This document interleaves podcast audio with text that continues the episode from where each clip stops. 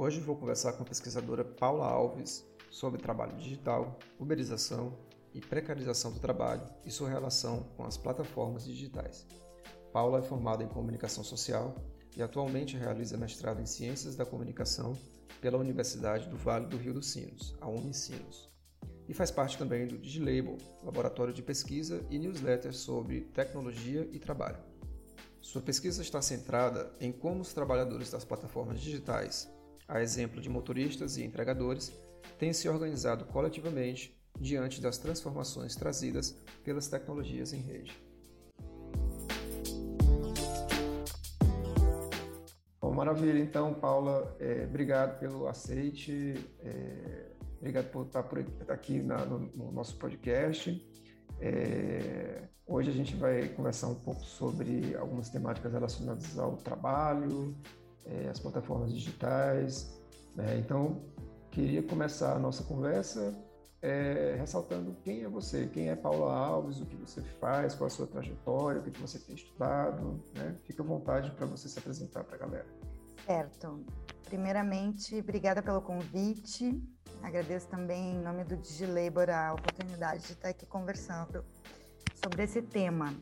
Um, eu sou formada, tenho graduação em comunicação social com ênfase em publicidade e propaganda, então eu tenho aí uma trajetória de alguns anos trabalhando no mercado publicitário. Né? Depois eu me afastei do mercado publicitário e por me afastar e me envolvi bastante por um período assim, alguns bons anos aí com militância política.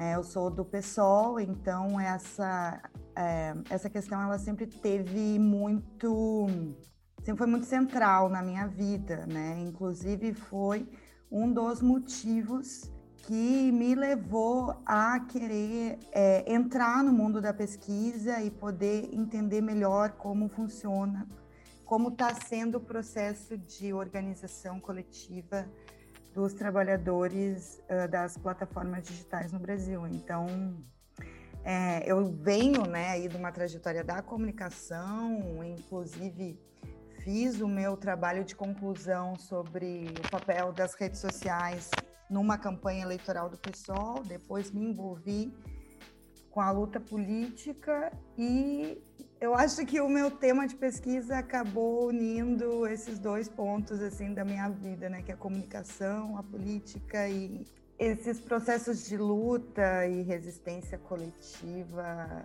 E acabei aí delimitando esse tema de pesquisa, né, que é a auto-organização dos trabalhadores e o papel da comunicação, mais especificamente da comunicação digital uh, uh, na auto-organização desses trabalhadores. Então, esse é um pouquinho aí da minha história. Certo. Então, são, é, esse é o tema né, específico com o qual você tem trabalhado recentemente. Né? É, o, o que que então você tem entendido né, para a gente ir esclarecendo para os nossos ouvintes aqui? O que, que você tem entendido sobre esse papel da comunicação frente a essa forma de organização coletiva né, dos trabalhadores e especificamente até de que tipo de trabalhador, né, de repente a gente pode estar falando, existe uma categoria específica com a qual você trabalha ou, ou, ou são todos os trabalhadores em geral que estão sendo afetados por novas formas de mediação? O que, que você tem, o que, que você nos fala sobre isso? Né? Eu comecei meu projeto trabalhando com algumas hipóteses, né, Paulo? Algumas hipóteses uh, que eu vinha levantando sobre a centralidade da comunicação nas articulações coletivas e, e uh, que formam, que faz com que esses trabalhadores form, formem redes entre si e lutem pelos seus direitos, né? É claro que o trabalho precarizado, que é o caso dessa categoria específica de trabalhadores que eu trabalho, estão submetidos a uma intensa precarização do trabalho, que são entregadores e motoristas por aplicativos. Né? Mas o trabalho precarizado ele não é novo, ele é um processo que ele vem uh, se acentuando no mundo nas últimas décadas e agora com a a chegada, né, aqui no Brasil a gente consegue perceber isso com mais nitidez, mais recentemente, né, nos últimos anos com a chegada das grandes plataformas comerciais, né, das grandes plataformas do mercado, como Uber, iFood, e percebemos de maneira ainda mais uh, intensa essa precarização agora em contexto da pandemia do coronavírus, onde, no caso dos entregadores de delivery, por exemplo, se tornaram um serviço essencial, né? Uh, então, o trabalho precário ele não é novo e principalmente quando a gente pensa no contexto latino-americano e brasileiro, a informalidade, as pessoas que vivem é, no que uma autora é, que eu gosto muito de trabalhar com ela, ela denomina de economia dos bicos, né, Ludmila Bilho. Inclusive indico aí para o pessoal pesquisar aí as, uh, os artigos dela é, é, essa economia dos bicos, essa informalidade, esse é, modo de vender a força de trabalho sem nenhum direito garantido pelo Estado, ela é, ela faz parte de uma formação sócio-histórica no nosso país, né?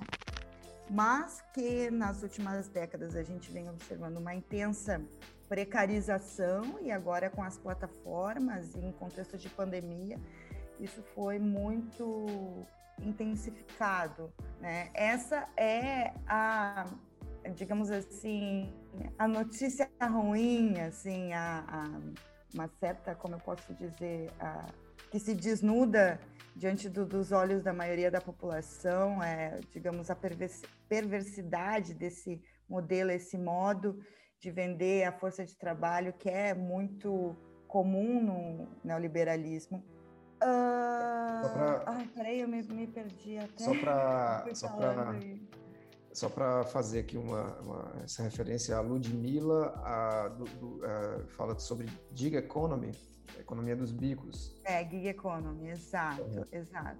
É um conceito que ele está muito em voga hoje, tem muita gente pesquisando, mas quando a gente pensa no caso brasileiro, de, de, de, trabalhadores aqui no Brasil e em outros países da América Latina, a gente pode até dizer que o, o que, o, o que muitos estão, muitos autores, muitos pesquisadores na Europa e nos Estados Unidos hoje chamam de gig economy, aqui no Brasil uh, já é um pouco da nossa realidade aí há muito tempo, né? Uh, na história do nosso país. Então, eu acho que, bom, a, a má notícia, obviamente, é que de fato, isso se apresenta e vai se apresentar cada vez mais para cada vez mais pessoas como única alternativa de conseguir renda, né? É vender a sua força de trabalho para as plataformas digitais e está cada vez mais submetida a essa intensa precarização do trabalho. Agora, a boa notícia é que a contradição disso, Paulo, é que pelo menos uma parte desses trabalhadores, eles já começam um processo de auto-organização e de luta pelos seus direitos. Isso é muito importante de ser destacado. Começou em 2017 com uma greve muito forte na Europa, em vários países, em várias cidades grandes da Europa, uma greve forte de entregadores por aplicativos, entregadores da plataforma Deliveroo. A partir dessa greve, uh, se, é, se, tem um, um saldo organizativo onde trabalhadores, todo mundo pensava até então que é, não tinham o que fazer, que, que, que, a, que, a, que a classe trabalhadora, esses trabalhadores estavam fragmentados e que estavam uh, sendo super explorados e não tinha como frear ou lutar contra isso, né? Mas o que se viu uh, é que justamente essa intensa superexploração ela acabou também provocando uma, um processo de lutas de resistência, de greves, de auto-organização. E aí, nesse sentido, a comunicação, sobretudo a comunicação digital, é, possibilitou, foi, assumiu um papel central, essa é a hipótese da minha pesquisa, né? assumiu um papel central aí é, para que para viabilizar que esses trabalhadores pudessem se organizar coletivamente. E aqui no caso brasileiro, a gente viu isso muito forte ano passado, por exemplo, em 2020, no Break dos Apps. Uhum. E na Inglaterra, motoristas da Uber recentemente conquistaram direitos trabalhistas, como direito a férias, salário mínimo, nesse processo de auto-organização, né? Então, é, se por um lado, por que, que eu digo isso tudo, né? Que se por um lado o horizonte que se avizinha para setores amplos da população que vivem do próprio trabalho é um horizonte de muita incerteza, é um horizonte é, onde o Estado não não assegura direitos básicos trabalhistas, também, por outro lado, eu acho que a gente pode ter algum grau de otimismo quando a gente analisa e pensa na. Uh, quando a gente verifica que esse próprio. que mesmo esse setor de trabalhadores ele pode sim se auto-organizar e resistir né? Eu acho que isso é muito importante. Aí um autor que eu gosto muito de trabalhar, eu tenho grande admiração, é um autor uh, que pesquisa esse tema né, dos, dos entregadores e as lutas de resistência. É o Jamie Decock, né? E ele é, defende que nenhum trabalhador é inorganizável, né? Então que se as grandes plataformas com a conivência do, do Estado uh, permite né, que, uh, que essas grandes plataformas entrem nos países sem nenhuma regulamentação, façam o que querem uh, e com toda a crise, desemprego, as pessoas se veem obrigadas a vender sua força de trabalho sem nenhum direito assegurado.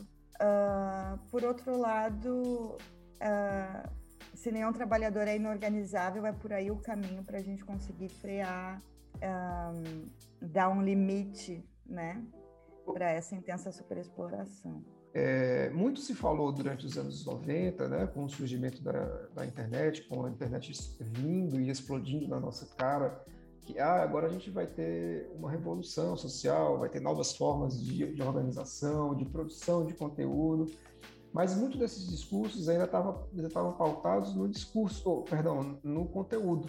Muitos deles estavam pautados no conteúdo. Assim, todo mundo vai poder. É, era, era, aquela velha é, máxima né, do, da fama, dos seus 15 minutinhos de fama. Né? Todo mundo vai poder ser famoso porque vai produzir o seu conteúdo, seu site, etc. Efetivamente é. A gente tem aí o YouTube, o Instagram para comprovar, TikTok e tudo mais. Mas a gente não previu, não conseguiu se, se, se colocar de antemão diante de alguns problemas, como é o caso aí do, da chamada uberização do trabalho, que é precisamente uma oficialização né, do bico, de certo modo. Né? É, e existem é, muitos outros problemas. Uh, não, a gente fala do Uber, fala do, do iFood, fala coisas de, de aplicativos dessa natureza, mas existem outros, por exemplo, como os turkeys, é, os turkeys, sempre esqueço o nomezinho da, da Amazon, né? É, é, Amazon Mechanical Turk. Os trabalhadores das plataformas de microtrabalho. É, que, que a gente chega daqui a pouco lá, né? É, mas basicamente é, existe aqui uma transformação social tão ampla que a comunicação digital trouxe que a gente não conseguiu prever e que não conseguiu é, criar mecanismos, de certo modo, é, para não termos problemas tão exacerbados. Né? Se, por um lado, a gente tem essa, ah, de certo modo, essa falência, né, ou, ou pelo menos esse ataque sutil, às vezes sutil, às vezes na cara dura mesmo, em relação aos direitos trabalhistas. É, existe, por outro lado, é, por, outros, por outras perspectivas, é, você tem visto arranjos né, de, de, coletivos que conseguem se organizar em prol de suas. Né? Você já citou alguns, por exemplo, né? É, tenta elucidar um pouquinho mais ou menos quais são, como que se dão essas organizações efetivamente, em que sentido que elas se dão, como que elas ocorrem, né? se elas ocorrem em rede, se não ocorrem em rede, né? O que eu tenho percebido, Paulo, é, a partir de análises empíricas, fazendo etnografia virtual, por exemplo, em grupos de WhatsApp de entregadores e motoristas por aplicativos, uhum me parece que o grupo de WhatsApp ele é o primeiro momento dessa organização, né? E que fica até mais fácil a gente compreender esse papel, digamos, organizativo que a comunicação digital acaba ganhando através uh, desses grupos, porque o, o, grupo de WhatsApp ele é, um, é, é, a primeira forma mais concreta assim do, do, de uma rede que se conforma, uma rede entre um, um grupo de entregadores, né? Não é tipo primeiro surge um coletivo entregadores antifascistas, né? Que ficaram, que ganharam bastante é, é, mídia ano passado, né? Uhum. Uh, que eu tenho visto, ao menos nos casos que eu tenho analisado, é que não surge primeiro o coletivo e depois se conformam os grupos, né? Na verdade, esses trabalhadores, eles estão trabalhando no seu dia a dia, dispersos, digamos assim, e vem a necessidade uh, de, de se articular minimamente em, em grupos, né? E, inclusive, para se ajudar, para não só por pautas sindicais ou políticas, né? Esse eu acho que é um segundo momento. Uhum. Mas, num primeiro momento da formação do, do grupo de WhatsApp, é para se ajudar em relação a peças da moto que, que quebrou, onde é que eu consigo uma mais barata, questões de segurança, se vê muito nesses grupos, na etnografia virtual que eu tenho feito. É, porque, enfim, é, é, um trabalho que tem muita exposição, né? Muitas, muitos deles trabalham de madrugada, enfim no caso do, dos entregadores, mas dos motoristas também. Então, num primeiro momento, é um grupo para que eles se ajudem a conseguir é, exercer o seu ofício, digamos assim, fazer o seu trabalho no dia a dia, né? Assim como uh, professores de uma universidade têm seus grupos também para poder trocar ideias, para poder se ajudar, para poder fazer combinações profissionais eh, diversas e, enfim, assim como estudantes ou qualquer outra categoria de trabalhadores, né? São, então, são, são dimensões pragmáticas. Começam por dimensões pragmáticas, bem pragmáticas, né? Sim, é, é. Uhum. Eu acho, eu acho que sim. É, é, o grupo não nasce com uma ideologia assim, no sentido de Ai, vamos nos unir aqui nesse grupo em prol de uma causa, né? Pode até ser que aconteça, mas é, geralmente isso está na esteira, né? De a consequência, assim, quase que natural, quando porque aí nesse grupo onde está sendo discutido, nesse grupo de WhatsApp, a importância né, do, do, do papel da, da, comunicação, onde está sendo discutido e está circulando um, um, as pautas, as demandas, uma ajuda mútua, uma colaboração mútua entre esses trabalhadores. Daqui a pouco surge uma luta, uma paralisação, uh, que começou no Nordeste, e aí chega nesse grupo de WhatsApp de entregadores do, do Rio Grande do Sul, e, e é, em relação, por exemplo, a luta por melhores tarifas. Uhum. Né? Luta por uh, para que as plataformas forneçam EPIs, né? Uh, uh, uh, para que é, consigam, para que esses trabalhadores possam trabalhar em condições sanitárias dignas, decentes, minimamente, que a empresa arque com esses custos. E aí isso já se transforma numa bandeira de luta, numa pauta de reivindicação. Aí daqui a pouco dali pode surgir um coletivo de entregadores ou pode surgir uma discussão sobre cooperativismo de plataformas, que não é meu tema de pesquisa. Eu acho que a melhor pessoa para falar sobre isso é o meu orientador, Rafael, é claro, né? Eu não, não me arrisco a entrar tanto na seara do, do cooperativismo. Mas, enfim. E lembrando que também tem contradições, né? Nos entregadores.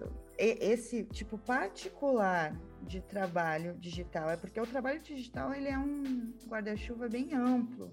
Isso. É, então, eu estou fazendo aqui uma delimitação em função Isso. do meu objeto de pesquisa, mas... Isso é uma coisa curiosa, né? A gente fala trabalho digital, mas efetivamente muito desses trabalhos não são digitais, né? Né? Eles assim, são mediados são pelas mediados, né? tecnologias né? digitais, né? São mediados. E eu acho que os trabalhadores que vendem a sua força de trabalho mediados por essas tecnologias digitais, no caso, motoristas e entregadores, isso fica claro.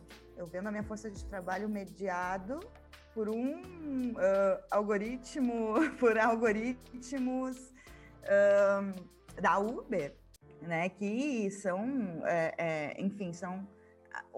Eu acho que a plataformização do trabalho, Paulo, ela é assim, ela tá é o mundo do trabalho hoje, eu acho que ele é muito norteado pela plataformização do trabalho no mundo.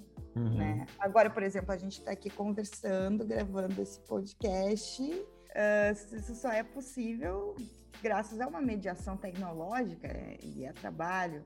É, agora, no caso do, dos trabalhadores, uh, um, do, quando a gente fala trabalho digital, é, é, uma categoria que às vezes ela até meio complexa, ela é tão ampla que é meio complexo de, de discutir, assim.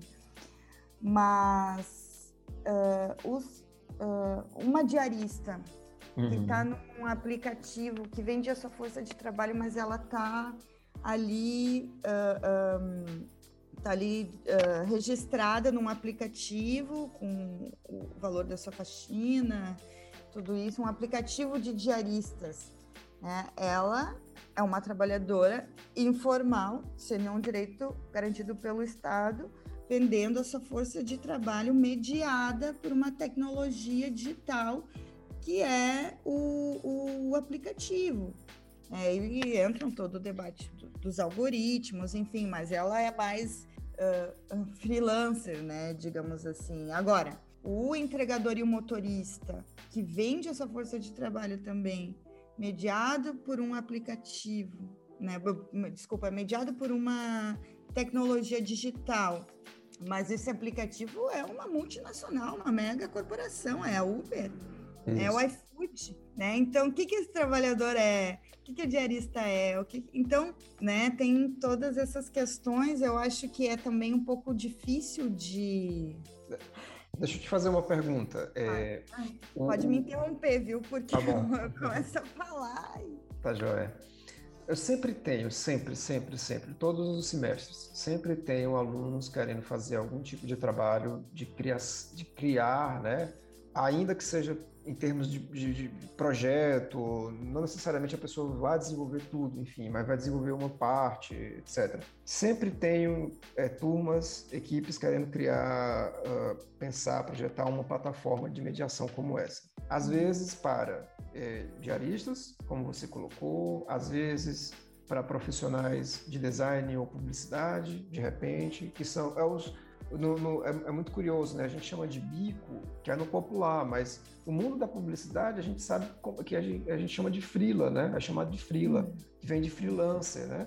E até uma gourmetização, digamos assim, já está em língua inglesa, etc. Mas não deixa de ser a mesma precarização, que você não tem, não tem horário, não tem cronograma de trabalho, digamos assim, é tudo vem em cima da hora para ontem, tudo é, vem uma certa desorganização e não tem também direitos trabalhistas básicos, né?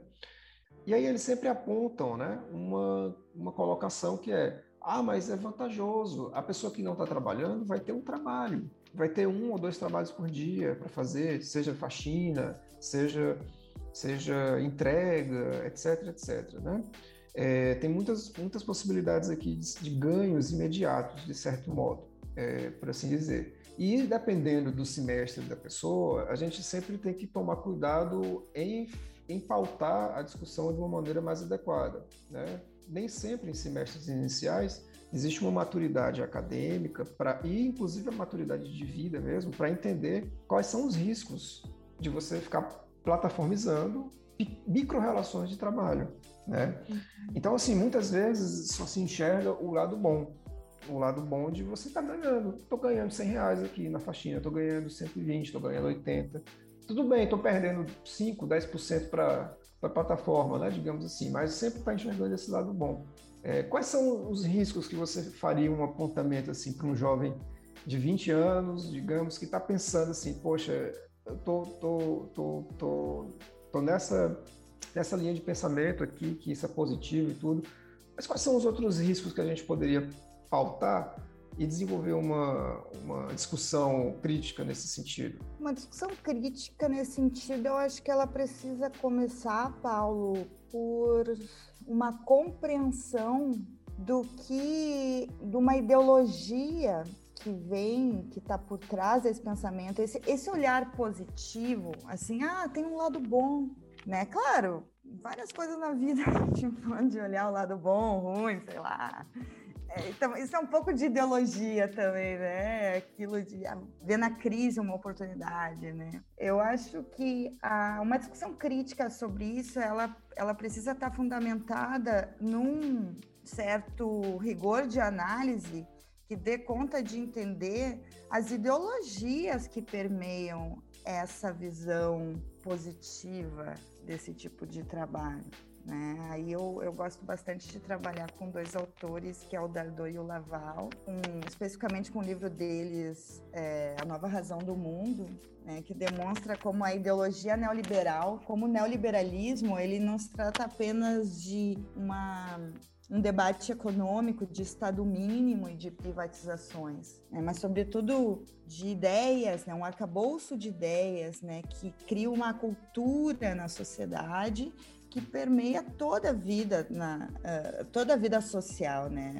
que, que conforma uma governamentalidade é uma mentalidade que nos governa em toda a área da nossa vida, na nossa vida profissional, na nossa vida privada, e na vida uh, sociopolítica e por toda parte, né? Então, eu trabalho com a perspectiva crítica de que a gente só poderia afirmar que tem um lado bom, né? Se esses trabalhadores tivessem a opção de escolher uma opção real, de verdade. Né? Eu posso ser um, um, um uh, eu posso escolher a minha profissão, eu posso escolher uma carreira, vou ter os, todos os meus direitos assegurados por lei, mas eu não quero ter isso, eu rejeito isso, então eu vou apenas viver de bicos, uhum. de fila, para ter mais tempo livre.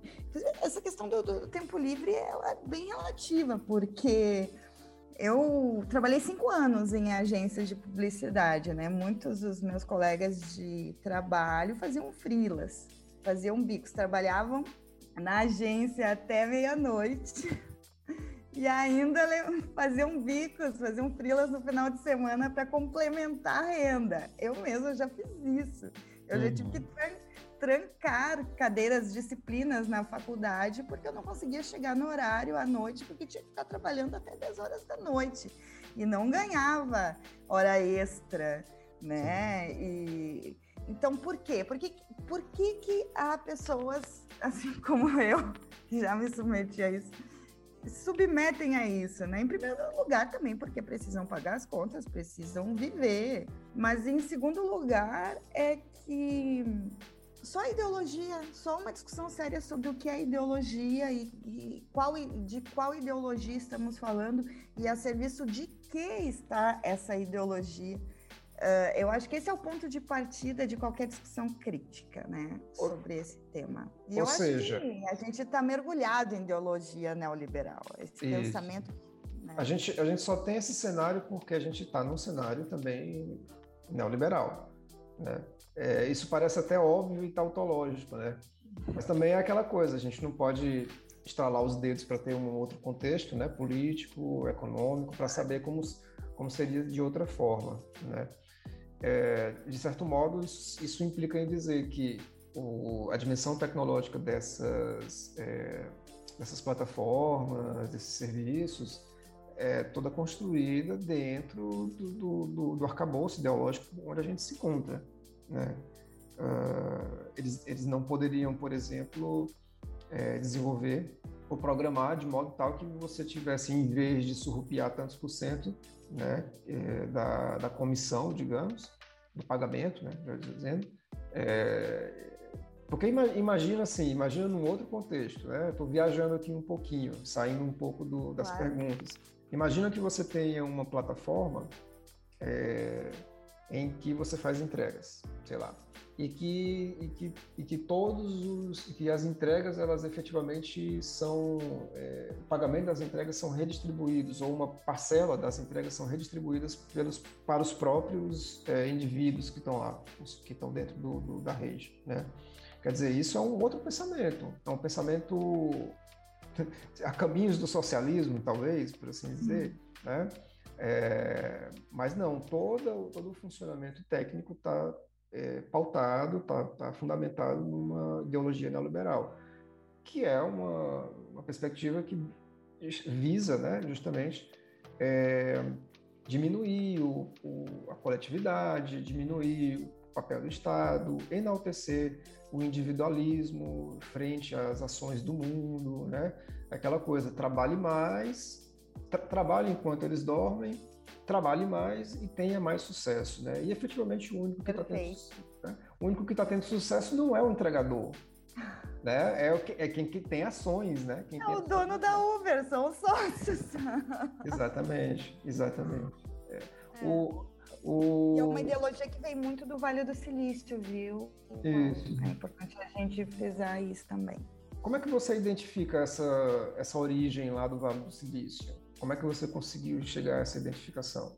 Ou como você enxerga também essa uh... relação, essa filiação, né, digamos? Uh, eu não sou nenhuma estudiosa do Vale do Silício, mas uh, as startups, a cultura das startups, a, a, Uber foi criada na Califórnia, a iFood não, mas uh, essa a, a, premissa original de, de, dessas das big techs, né, das grandes empresas, das grandes corporações de tecnologia, né, elas uh, são empresas fundadas em, em premissas que faz parte de uma cultura do Vale do Silício, né, ou seja, é, é, tem a ver com desenvolvimento tecnológico, tem a ver com com a criação da internet, tem a ver com a criação da Apple, com Steve Jobs, tem a ver com a criação da Google, tem a ver com a criação do Facebook, as redes sociais. Então, se criam determinadas ideias uhum.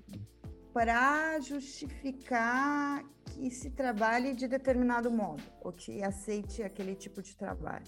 Né? E, e essas ideias são ideias assim do tipo ah, eu trabalho na Google. Onde eu trabalho tem até cerveja artesanal e puffs para eu descansar entre uh, uh, pequenas brechas, né? Só que eu trabalho até meia-noite, eu trabalho que nem uma condenada, né? Ou também a criação uh, das startups, né? É, ah, aquele jovem super inteligente, genial, que mexe com programação, uh, cria uma empresa que vai, que tem uma, uma ideia inovadora ou disruptiva, né? Que é uma palavra muito da moda, muito do Vale do Silício. E aquilo ali vai revolucionar as, as, uh, uh, os serviços prestados para a população. Então, imagina não depender mais de metrô, de ônibus, ou ou não precisar mais usar, ou, ou, ou, cada um não precisa mais usar o seu próprio carro e assim não polui o meio ambiente, porque também é, é, é recheado de, de, essa, essa cultura né, do Vale do Silício, ela é recheada de, de intenções assim que se relacionam com sustentabilidade e tal. Porém, é, eu acho que é apenas atualizações, assim, novas camadas para as mesmas formas de exploração de sempre, sabe? Onde a tecnologia digital ela foi vista uh, nas últimas décadas do, do século XX como, uh, como, digamos assim, revolucionárias. Não, em alguma medida, sim, o, o desenvolvimento, o advento da internet, o, de, o desenvolvimento tecnológico digital, ele, ele são avanços, né? São avanços, assim, se a gente pensa a humanidade, a história da humanidade, assim, assim como a descoberta da penicilina um dia, enfim. Agora, a gente vive numa sociedade dividida em classes, né? E, e num, num contexto global há muita diferença do, em, em como as pessoas vivem, em como as pessoas veem a sua força de trabalho, se a gente pensar essa relação de países centrais e países periféricos, né, da periferia do capitalismo. Né?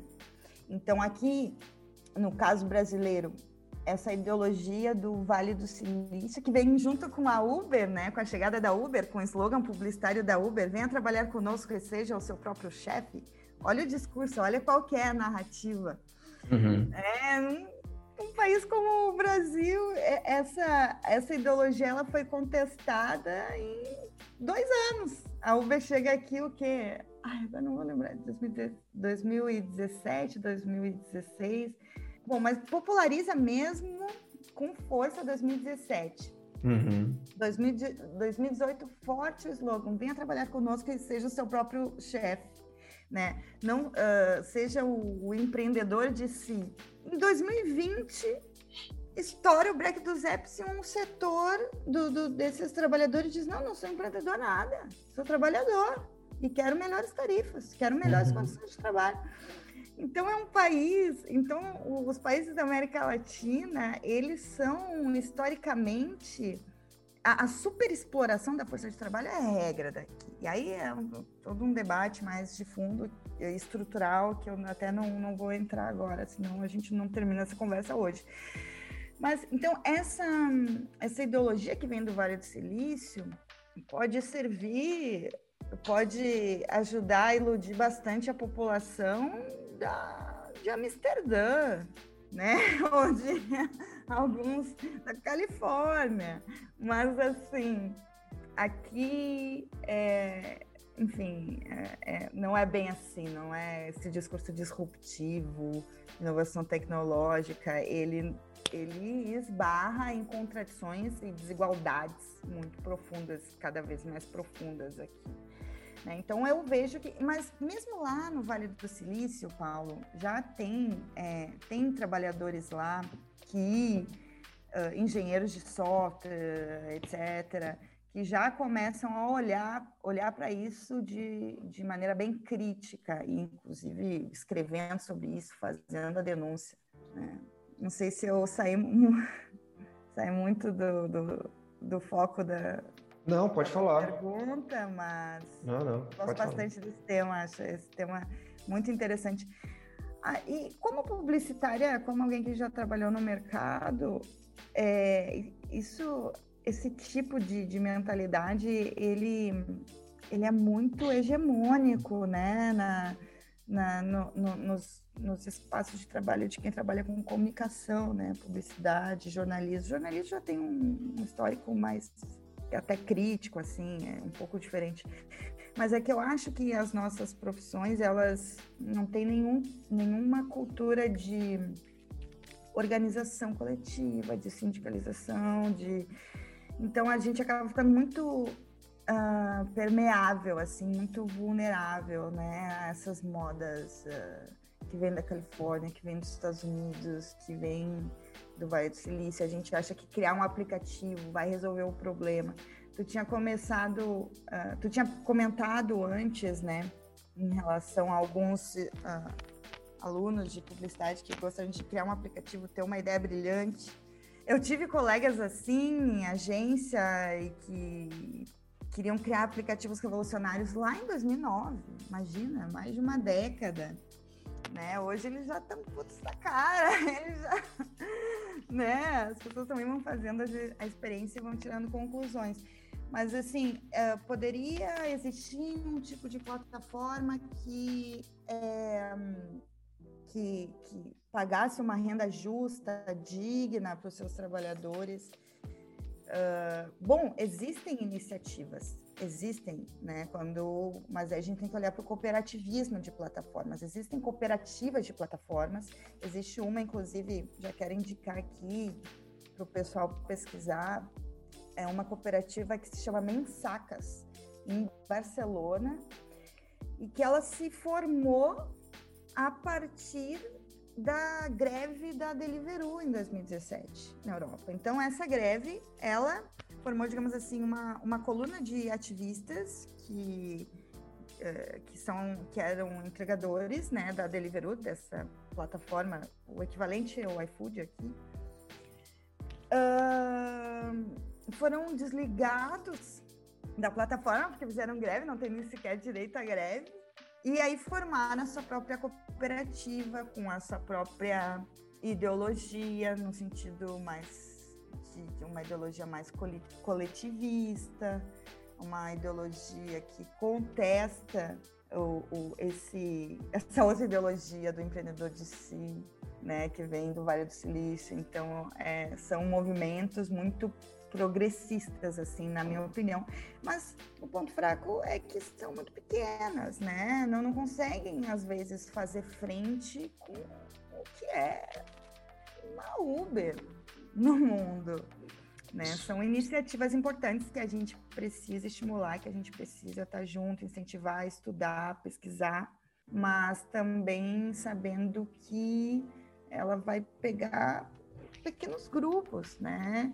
De, de trabalhadores, enquanto a gente tem milhões vendendo essa força de trabalho para as plataformas. E aí, como é que a gente resolve? Essa é uma boa questão. Em relação às questões de gênero e raça, né, dentro desse contexto de trabalho é, mediado, né, o que, que você tem, tem, tem visto alguma coisa específica que vale a pena da gente discutir? algo mais tocante eh, especificamente às mulheres, por exemplo, é, algum tipo de viés, algum tipo de inclinação dentro das plataformas dos algoritmos, ou, enfim, algo dessa natureza, não sei. Você tem eh, verificado algo assim no seu, no seu trabalho? Ótima questão, com certeza. Nossa, com certeza. Quando a gente é, pesquisa os entregadores por aplicativos no Brasil, por exemplo, ampla maioria são pessoas negras. A ampla maioria. Aliás, a ampla maioria das pessoas que têm os trabalhos mais precários no Brasil, bem antes de chegar à plataforma digital, qualquer uma dessas discussões, uh, são pessoas negras uh, e do gênero feminino. Né? Então, bom, o, o trabalho no Brasil, ele é o Brasil é uma sociedade profundamente racializada. Um autor que eu indicaria para entender não tanto a, a, a, racialização do ponto de vista do trabalho digital aqui no Brasil, mas um, uma discussão um pouco mais de fundo estrutural e anterior, um autor que eu indicaria, até também um, um grande amigo meu, é o Douglas Rodrigues Barros, né, para o pessoal querer, para o pessoal que quer entender, né, como funciona, por que que, por que que esse trabalho no Brasil ele é racializado e por que que as pessoas negras estão nos piores postos de trabalho e por que que mulheres negras aí combina, né, raça e gênero estão nos piores postos de trabalho. E agora pegando só a questão de gênero, por que, que os aplicativos de diaristas só têm mulheres? Então, é... É, o debate, é o debate dos cuidados, né? Porque... Você conhece exemplos? Você pode dar exemplos para gente desse tipo de aplicativo? Ah, sabe, Paulo, são muitos. Eu não não sei de cabeça dizer o nome dos aplicativos. Eu, em 2019, eu acompanhava um, só que trocou de nome. Hum. E como não é o meu objeto de pesquisa, então eu não tô atualizada, eu não sei qual que é o mais recente ou mais com, com mais trabalhadoras vinculadas.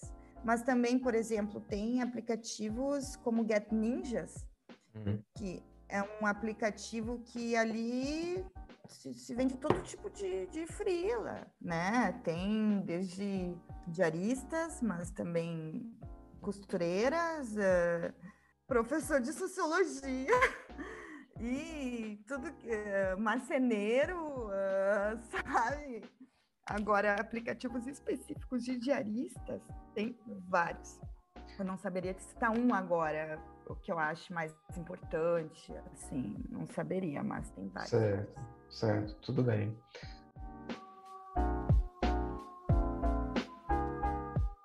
É, pois é, às vezes isso vem da reprodução de, uma, de um determinado imaginário, né? É, muitos dos nossos alunos, por exemplo, que quando eu falo né, dos nossos alunos é porque são o futuro que, que, que vai pensar isso, né? Uhum. Que vai pensar o cenário daqui a alguns anos. E aí você tem uma, um certo contexto, digamos assim, em que eles precisam criar uma imagem para esses aplicativos, tanto no que diz respeito à marca, identidade visual, até a utilização de imagens de pessoas para poder né, dizer do que se trata aquilo ali, né? E aí, imbuídos de uma determinada ideologia, vão e reproduzem, né? Vão e reproduzem aquela determinada imagem que já está na na, seu, na sua cabeça, no seu imaginário, né? É, sempre acho isso bastante preocupante, quando a gente precisa, na verdade, repensar esses modos de representação e encontrar, talvez, é, é, é modos de quebrar isso, né? de, de criar uma rachadura, talvez, nesses, nessas continuidades. Né? É, uma outra coisa que eu sempre me, me, me, pergunto, Paulo, não sei se você tem estudado sobre isso, tem conhecimentos específicos, mas é, diz respeito à inteligência artificial.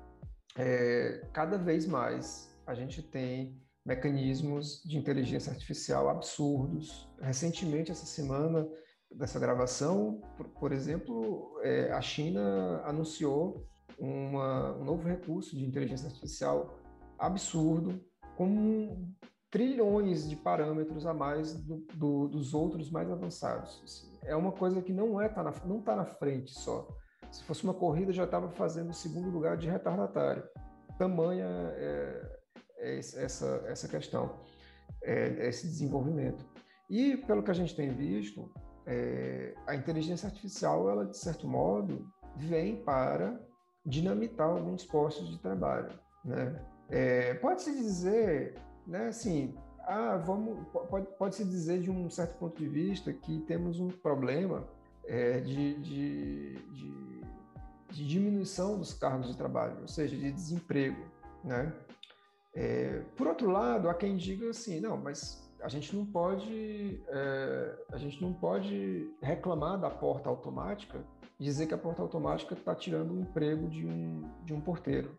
Né? A gente não pode é, reclamar de uma catraca eletrônica porque está tirando o emprego de, de alguém que está ali para validar o ticket, alguma coisa dessa natureza. Né?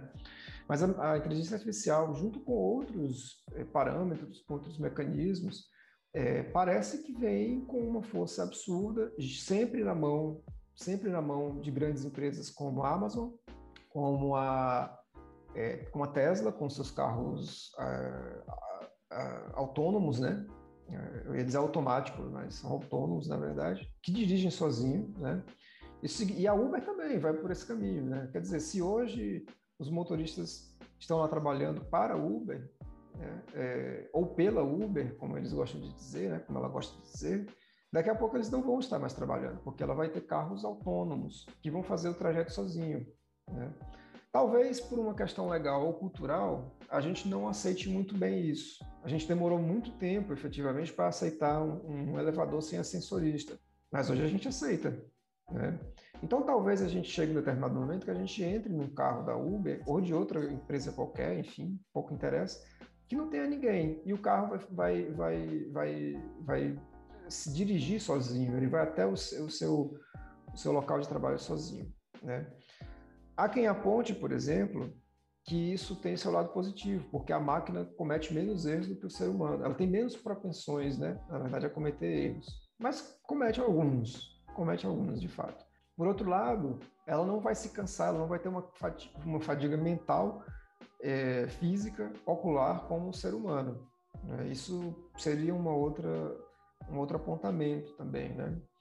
É, mas entra em discussão pontos que dizem respeito, por exemplo, tanto aos mechanical turkeys, que são que fazem um micro trabalho muito, muito específico, e é um micro trabalho de alimentação de inteligência artificial, no fim das contas, como a trabalhos mais complexos que envolvem maquinário pesado, a ponto de falarmos até mesmo de um avião. Né? Assim, não há por que não falar nesses, nesses termos. Atualmente, o ser humano opera muito pouco um avião, é basicamente na hora de decolar e na hora de aterrissar. Né? Como, é que você, como você vê o futuro do trabalho é, diante, de, diante dessas é, novas operações, ou, ou, talvez não novas exatamente, mas diante das, é, de novos procedimentos, novos paradigmas, frente a essa uh, artificialização da inteligência, mecanização de algumas coisas, automa automação de alguns procedimentos. Como é que você tem visto a árdua relação do trabalho e, consequentemente, do desemprego né, que a gente vai ter? Olha, Paulo, eu particularmente eu sou uma entusiasta do desenvolvimento tecnológico, né, científico-técnico.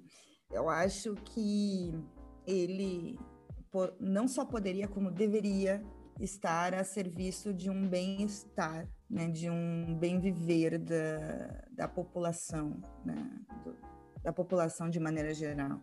O desenvolvimento tecnológico ele deveria servir para que as pessoas não trabalhassem tanto, pudessem ter mais horas de descanso, de ócio, para se dedicar a outras atividades que também é trabalho, né, de fruição da vida, né, do, e do desenvolvimento da humanidade, fazer a humanidade avançar. Agora, isso não acontece por razões que é, essas tecnologias, elas são de propriedade privada de menos de 1% da, da, da população mundial, né? De, de um Elon Musk, por exemplo, né? É alguém que podemos dizer que, nossa, ele é um gênio, né? Mas ele não quer colocar essa genialidade, essa é, a, a, em benefício da da maioria das pessoas, né? E menos ainda de quem vive na, na periferia do capitalismo como nós, que nós sim, nós que vivemos na América Latina, né, ao sul do Equador, a gente é, nós sofremos muito com, nosso povo sofre muito com, uh, acaba sofrendo muito com o desenvolvimento tecnológico porque isso aumenta o desemprego, né, estruturalmente. Muitos postos de trabalho, de trabalho de fato fecham, mas o problema não é o desenvolvimento tecnológico, é que falta política de Estado. O, o, o Estado, inclusive, precisa garantir e, e ser um incentivador do, do desenvolvimento tecnológico. Uh, aí, nesse sentido, eu tenho, eu tenho críticas à China, mas a gente pode pegar ótimos exemplos uh, do, do caso chinês, uh, uh, do, do, do, incentivo ao desenvolvimento científico-técnico para um, um, aumento da qualidade de vida da, da população. Né? A gente tem que se perguntar por que, que isso não acontece aqui. Por que, que as pessoas têm medo da tecnologia porque vão perder Uhum. É, é, porque, de fato, elas, elas são demitidas mesmo. é por isso que, às vezes, é, essa cultura né, que tu falou, de a gente teve uma resistência em aceitar os elevadores sem o, o operador ali, é, mas também nosso povo é carente de tantas coisas, né? Como é que. Então, é, eu não sei se, se, se, você já viu de perto essa discussão. Uh, mas assim, né, isso, isso não é bem uma novidade, tudo, mas uns, sei lá, uns dois anos atrás, é, em Fortaleza, é, a gente passou por um processo de, de introdução de cartões, cartões de, de pré-pago, né? Cartão, cartão para ônibus, né? É, aí o que que acontece? O, houve, um, houve uma reclamação por parte dos cobradores, né? É, e obviamente do sindicato ao qual eles se encontram afiliados, é, na, no sentido de que haveria desemprego. Né?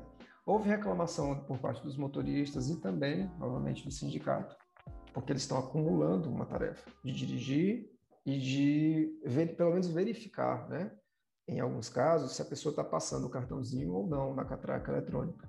E há também uma preocupação no sentido de que, em, alguns, em algumas ocasiões, o motorista está fazendo ao mesmo tempo dois procedimentos, recebendo o pagamento em dinheiro, porque nem toda a malha viária foi posta né, assim, no, no, cartão, e, nem, e, aí ele tem que dirigir e, né, assim, e controlar o troco, etc., é uma coisa meio né, perigosa, né? E que sempre houve, efetivamente, porque quando a gente tinha micro-ônibus aqui, é, quando foi implantado o micro-ônibus, há muito tempo, mais de 15 anos, é, não tinha espaço para um cobrador, era o motorista que estava lá dando troco. E há 15 anos atrás não se falava de, né, de, de, algo dessa natureza. É, assim, às vezes a gente, é, obviamente a gente tem que tomar um, um cuidado para não ser ludita, né? Assim, é, ou seja, para atacar é, o cartão e a catraca, quando na verdade o problema não é o cartão e a catraca. O problema está em outros, outras circunstâncias, outros mecanismos. Poderia ser um cartão, ou foi o cartão, mas poderia ser o celular, por exemplo. Né? E é claro que quanto mais, parece que quanto mais a gente se afunila no aspecto tecnológico, a gente também esquece um conjunto de outras pessoas que estão relegadas a um, a, um, a, uma, a uma postura mesmo de esquecimento, né? E quem não tem condições, por exemplo, de recarregar o cartão, é, porque você não recarrega em qualquer lugar, né? Você, você faz o cartão em alguns pontos específicos e você recarrega em alguns pontos específicos. Ah, mas você pode recarregar pela internet, utilizando aplicativo, pagando com cartão de crédito.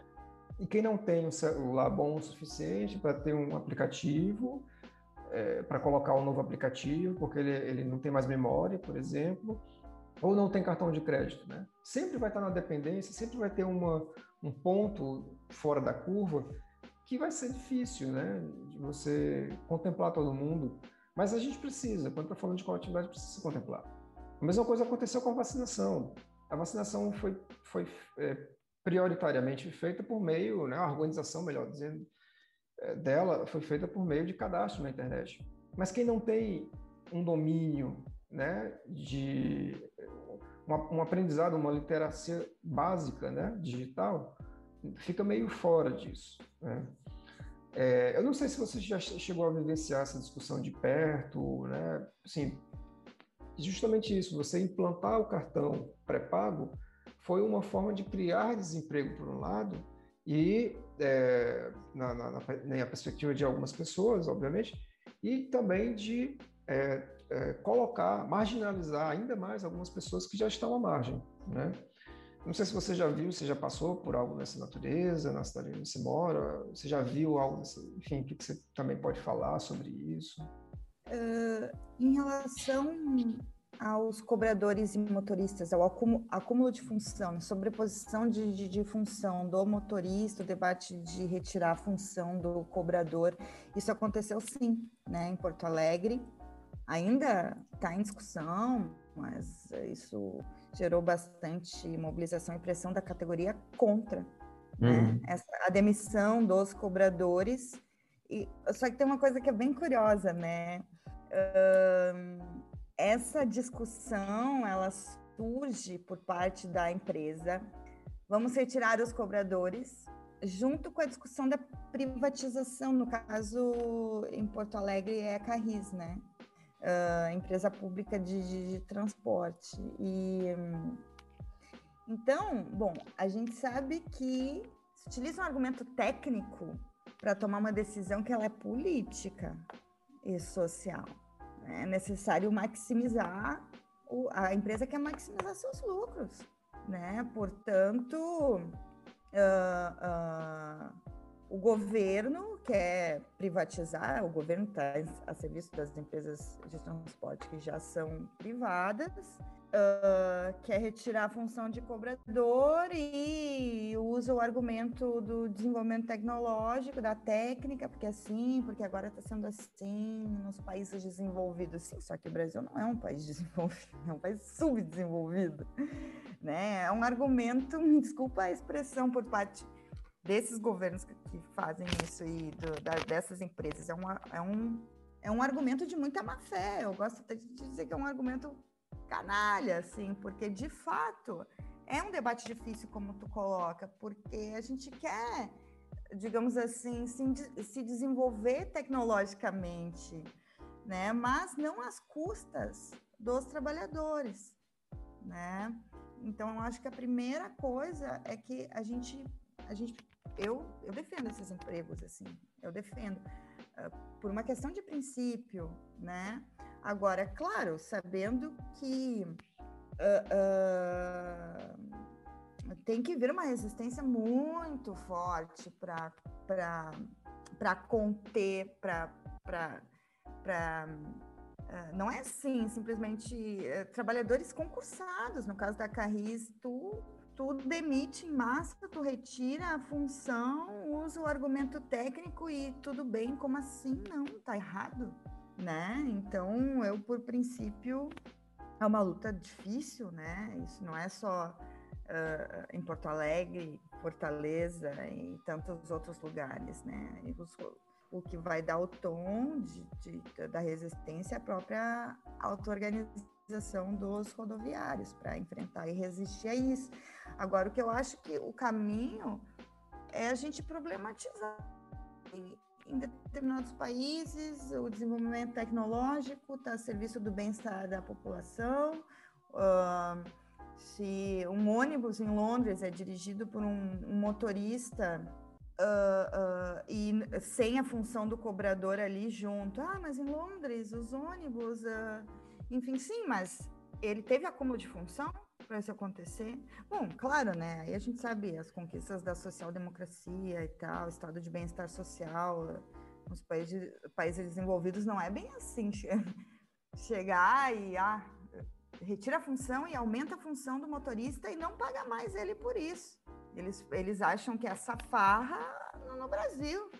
Né? Imagina se eles vão fazer isso em alguns países da Europa, nossa, vai ter uma greve geral contestando na hora. Ninguém, ninguém, mexe a, ninguém mete a mão na, na, minha, na minha previdência social, ninguém mete a mão no, no, Enfim, né? E aqui isso tudo passou aí nos últimos anos, reforma trabalhista, isso tudo, e sim, resistência muito forte.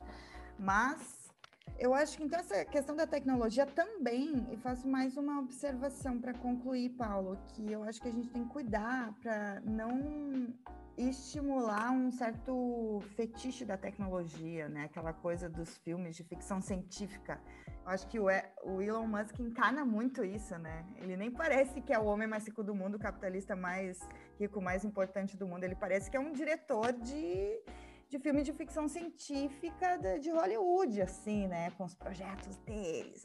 Agora quer colonizar Marte, né? Mas é importante a gente cuidar muito com isso, porque há força de trabalho humana por trás da inteligência artificial.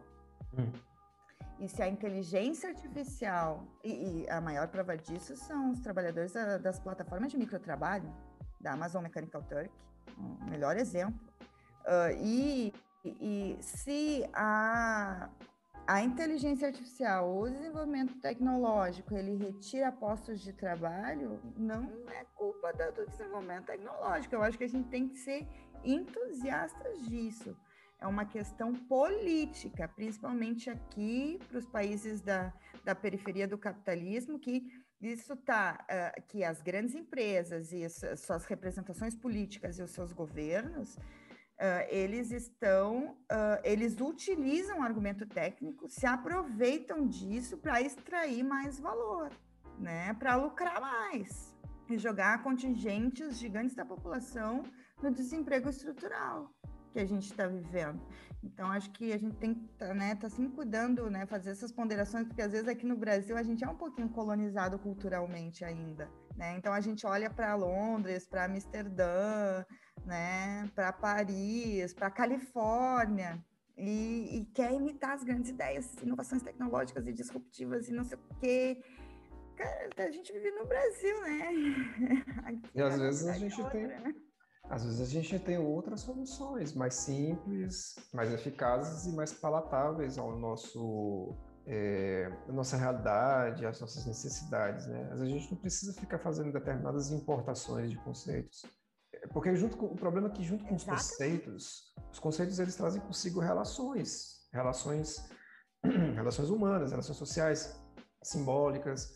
Só que às vezes a gente traz junto consigo, junto com esses conceitos, a gente traz também é, tecnologias, uh, aparatos tecnológicos, melhor dizendo, que não são muito caros, economicamente mesmo, financeiramente, né? É, falando, tem, tem, tem um custo de importação muito alto. E aí você está colonizando um pensamento, né? É, utilizando um pensamento para colonizar determinadas dimensões socioculturais de um país e junto está trazendo consigo também um mundaréu, um mundaréu de ferramentas, de coisas, de objetos que nem sempre são exatamente necessários e nem sempre são exatamente aplicáveis ao nosso contexto. É claro que assim, a gente não precisa dar exemplos aqui, acho que é uma questão de, de pensar, porque são muitos, são muitos, né? É, são muitas, é, é muitos objetos ao nosso, ao nosso redor que não necessariamente dialogam com o que nós somos. A começar por nossas roupas, por exemplo, né? Eu vivo num, numa cidade quente, num estado quente. É, o Sul também tem seus momentos quentes, né? Tem um verão quando, quando vem no Rio Grande do Sul é para valer, né? Pois é. É. Mas assim, é bem mais frio do que o Ceará, do que o Nordeste como um todo. É, mas as roupas que eu uso são, obviamente, feitas em outro contexto que não é, não tem a temperatura que a gente tem aqui. Então, se assim, a gente começar a olhar só pelas roupas, a gente já vê que a gente tem uma importação de conceitos, de objetos, de coisas diversas que não casam necessariamente conosco. E quando a gente traz um conjunto de, é, de conceitos e tecnologias e a gente quer simplesmente chegar e implantar, e que é muitas vezes a, a perspectiva dessas empresas, né? Assim, quando você olha, por exemplo, para o caso das cidades inteligentes, é, é exatamente isso. Você tem uma, uh, um, uma plataforma e um conjunto de software e hardware que roda muito bem em outro lugar, mas que vindo para cá assim, produz, é, produz dados e produz riquezas que não, não dizem necessariamente respeito a gente, né? Só que, assim, é isso, né? Nosso papo também não é sobre tanto isso, sobre trabalho, né? Uh, trabalho e plataformas digitais.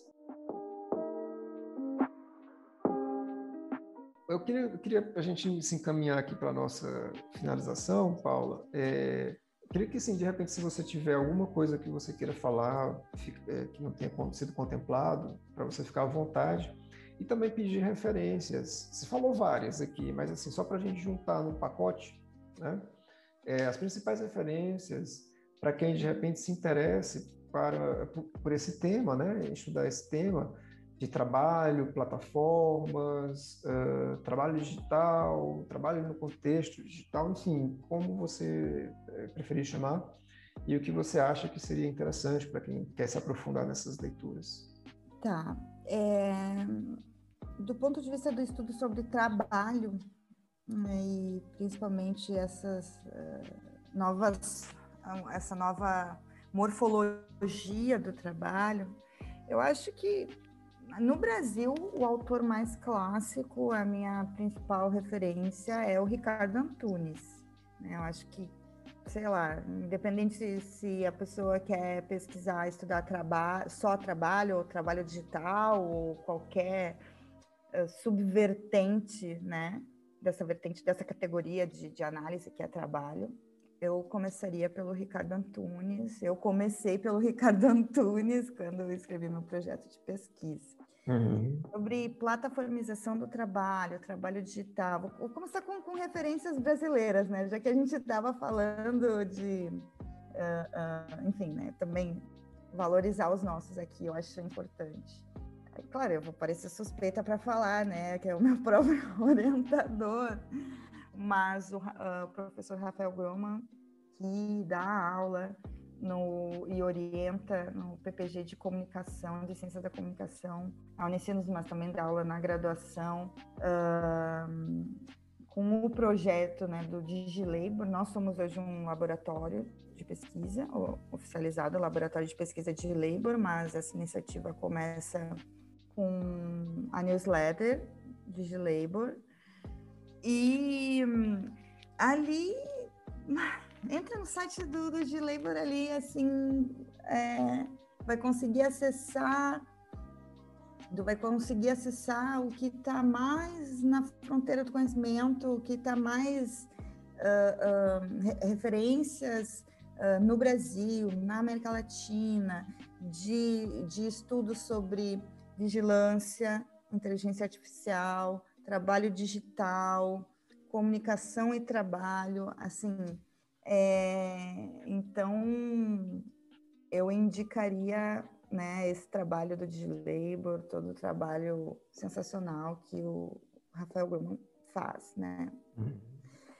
Um, referências internacionais, o Jamie Woodcock, uh, Callum Kent, que fez parte, o Callum Kent, que fez parte, escreveu um artigo junto com o Jamie Woodcock, que eu adoro, que se chama Operaísmo Digital, Uh, o Calum Quente, que também trabalhou, foi entregador, não, não, não é só um pesquisador que concluiu recentemente seu doutorado, mas também trabalhou entregando para Deliveroo e participou da greve de 2017 que eu citei aqui, e lançou o livro dele entrega, entregando para a Deliveroo e faz muito esse trabalho em parceria com o Jamie Cox são pesquisadores de Londres. Uh, deixa eu ver quem mais. Eu, ah, tam, voltando agora para o Brasil também. Quem gosta de, de, vincular, quem quer, quem busca vincular mais o, o, o tema da comunicação com o trabalho, eu indique, indicaria a pesquisadora e professora da comunicação da USP, uh, Roseli Fígaro, que inclusive foi orientadora do professor Rafael no doutorado dele. E teria, assim, muitas, muitas referências, né? O, a professora Ludmila, desculpa, a professora, não, a pesquisadora Ludmila Bilho, uhum. que é, não sei se ela já concluiu o pós-doc dela na Unicamp, mas ela fez um, uma pesquisa excelente, recheada de dados empíricos que, que nos ajuda, que nos aponta nos elucida sobre a composição social dos entregadores por aplicativos no Brasil. Excelente. Uh, um artigo recente também do professor Ricardo Antunes com o Vitor Filgueiras, que se chama Plataformas Digitais, Uberização do Trabalho e Regulação, Uberização do Trabalho e Regulação no Capitalismo Contemporâneo, Bom, eu citei o Ricardo Antunes porque se eu for citar, for citar cada, um, cada um dos livros dele, vou ficar falando só dele. Tem o Privilégio da Servidão, o Novo Proletariado na Era Digital, uh, enfim, Uberização do Trabalho, esse mais recente lançado ano passado. Uhum. A Nova Razão do Mundo, que eu falei aqui ao longo do nosso podcast, do da Doido Laval, eu acho que ele é um excelente ensaio para a gente compreender a sociedade neoliberal. Eu vou te fazer uma última pergunta. É, uhum. Não é uma referência de, de peso, né? De, de, de uma referência muito, muito interessante para quem está é, a fim de, estudar esse tema, mas o Yuval, Yuval Harari, né? no 21, 21 lições para o século 21, ele, ele fala que fala uma coisa curiosa. Como filósofo, ele escritor, ele, é, ele diz o seguinte, né? É, num dos vários capítulos, né, numa das várias das 21 lições, ele fala assim: é, nós não deveríamos proteger o trabalho, nós deveríamos proteger o ser humano. É, o ser humano em sua dimensão diversa, né? Assim, é, no sentido de que talvez haja outras proposições, outras possibilidades para o que, é, pelas quais a gente pode proteger o ser humano. Né? É, por exemplo, um bem-estar social promovido por, é, por coisas públicas mesmo, né? É, saúde pública, educação pública, transporte público, né? e todos de qualidade gratuitos ou quase gratuitos, talvez. Aí vai depender da, da abordagem, enfim. Né? Mas ele faz preços essa provocação. Populares, pelo menos. Né? Oi? A preços populares, pelo menos, né? Pronto, pode ser. Né? E aí ele fala, faz essa provocação muito clara, né? Nós não deveríamos proteger o trabalho, nós deveríamos proteger o ser humano. Muito numa pegada próxima ao que você falou anteriormente, assim. É bom trabalhar menos. Para quê? Para viver para se divertir, para ir ao cinema, se for possível, depois da pandemia, para namorar, para fazer esportes, né? enfim. O que, você pensa sobre essa provocação é, do Arari? Você concorda, discorda? Quem é mais importante? É o trabalho, é o ser humano? Quem é que a gente, que, que a gente deveria focar e ter como atenção de nossas preocupações? Eu acho que o ser humano se realiza no mundo através de trabalho. A questão é o que é trabalho. Uhum. É, se eu estou pintando um quadro, isso me realiza. Isso é trabalho. É, é um trabalho uh, não alienado. Um, aí, nesse sentido, eu acho que a gente precisa pensar o seguinte: nós somos seres sociais, nós só, só nós existimos no mundo em relação ao outro ou, ou nós em relação à sociedade. A gente não existe em si por si, assim, enquanto indivíduo, né? E essa relação, é, a, a, gente, a gente constrói é, essas relações, nossa com o mundo, né? o nosso interior com o exterior, essas relações mediadas pelo trabalho. O problema é que o trabalho alienado, esse que a gente é obrigado a vender a nossa força de trabalho para poder sobreviver, viver minimamente, pagar as contas. Esse é o esse esse é o debate que a gente precisa encarar de maneira bem crítica e sem medo de fazer a crítica, né? essa categoria, o trabalho alienado, porque o trabalho não alienado, a gente, se a gente trabalhar menos, se, eh, se, se a gente conseguir vender menos tempo da nossa força de trabalho para esse, eh, considerando que esse trabalho é o trabalho alienado, vai nos sobrar mais tempo para se para nos realizar no mundo a partir do trabalho não alienado. Eu não sei se ficou um pouco confuso, é um debate filosófico, mas o que, que significa sobrar mais tempo na minha vida para me dedicar às artes, para me dedicar, uh, enfim, né? Isso, uh, muitas, muito, muito do, do tempo, eu gostaria de ter mais tempo na minha vida, por exemplo, para fazer uma aula de, não só tempo, né? Porque também tem que ter dinheiro, de algum instrumento musical, né? Enfim, várias coisas que eu gostaria de poder me dedicar. A gente sabe que não dá, e muitas das vezes não dá, mas isso é trabalho. Só que é um trabalho que me realiza. Por quê? Porque me humaniza. A questão é qual o tipo de trabalho que nos humaniza e qual o tipo de trabalho que nos embrutece. Uhum. É, nos embrutece não só pelo tipo de trabalho em si, mas também pela quantidade de tempo que eu tenho, que eu sou obrigada a fazer um tipo de trabalho que me embrutece ano após ano, dia após dia, mês após mês, ano após ano. Paula, acho que a gente encerra por aqui. Se você quiser deixar, de repente, algum perfil, site, você já falou de label, né? É, mais alguma coisa sua, específica, se você tiver, fica à vontade. Ou também, se não tiver, tem problema nenhum. É, basicamente. Recomendo que a galera acesse o site do DigiLabor, né? Acho muito importante, ali vai encontrar todas as referências que precisa. Posso indicar também um, um artigo uh, que eu e o Rafael publicamos ano passado, por ocasião do break dos apps na Jacobin Brasil. O uhum. título é quando, quando, os entregadores se fazem classe. É bem uhum. facilzinho de achar, assim, digitando no Google. Uh, se fazem é, classe. É, quando os entregadores se fazem classe. Certo.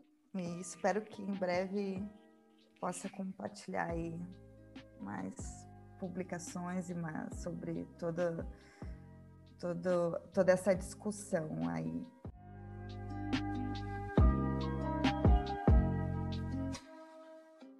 Eu sou o professor Paulo Vitor Souza e esse é o podcast Sociedade, Cultura e Tecnologia projeto de extensão do curso de Design Digital da Universidade Federal do Ceará, Campus Quixadá, e que conta com o apoio da Pró-Reitoria de Extensão da UFC. Também estamos no Twitter, no Instagram, com o usuário PodESCT, as iniciais do projeto, e se você quiser conversar conosco, pode nos procurar nas redes sociais ou mandar um e-mail para paulo.victor.com ufc.br.